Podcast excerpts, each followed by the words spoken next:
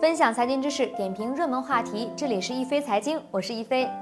在前几期的节目里啊，一飞为大家讲过，社保呢将由人社部征收改为税务部门征收，以及这个改变可能带来的影响。那么现在呢，实际影响马上就来了。据江苏省常州市新北区人民法院八月下旬发布的行政裁定书显示，常州市裕华玻璃有限公司二零零七年十二月至二零一七年十一月期间，欠缴基本养老保险费、基本医疗保险费、工伤保险费、失业保险费、生育保险费，合计呢是二十万一千一百三十四点一五元。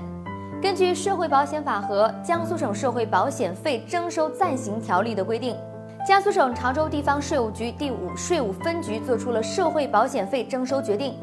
对裕华玻璃公司征收社会保险费，在征收对定生效后，因该公司未全部履行缴纳义务，税务机关呢向法院申请强制执行。与以往由人社部征收不同的是，税务部门掌握的数据啊更加全面。此前很多企业为了降低成本，按最低工资基数而不是实际收入为员工缴社保。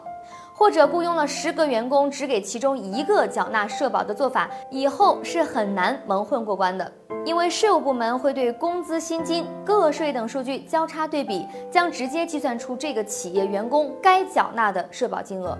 上述那家企业呢，十年间欠缴的金额已经精算到分，就是税务系统强大的算账能力的体现。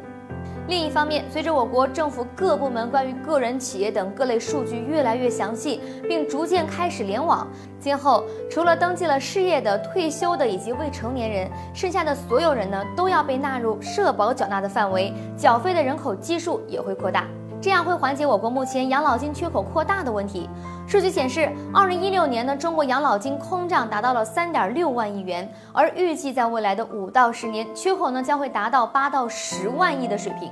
除了解决养老金入不敷出的问题，税务部门促使企业如实全额的缴纳社保，也是对员工切身利益的一种保护，让大家呢更能做到病有所医，老有所养。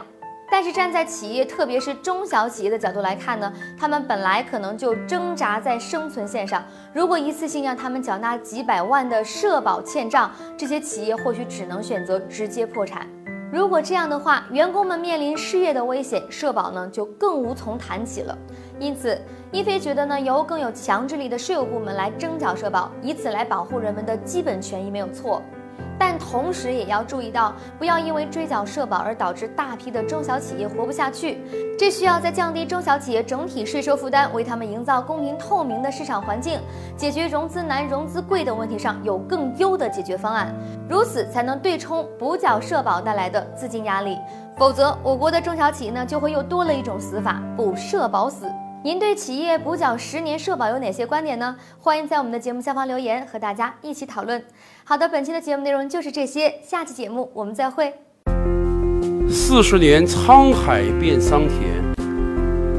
看新疆李奶奶把戈壁滩变成良田。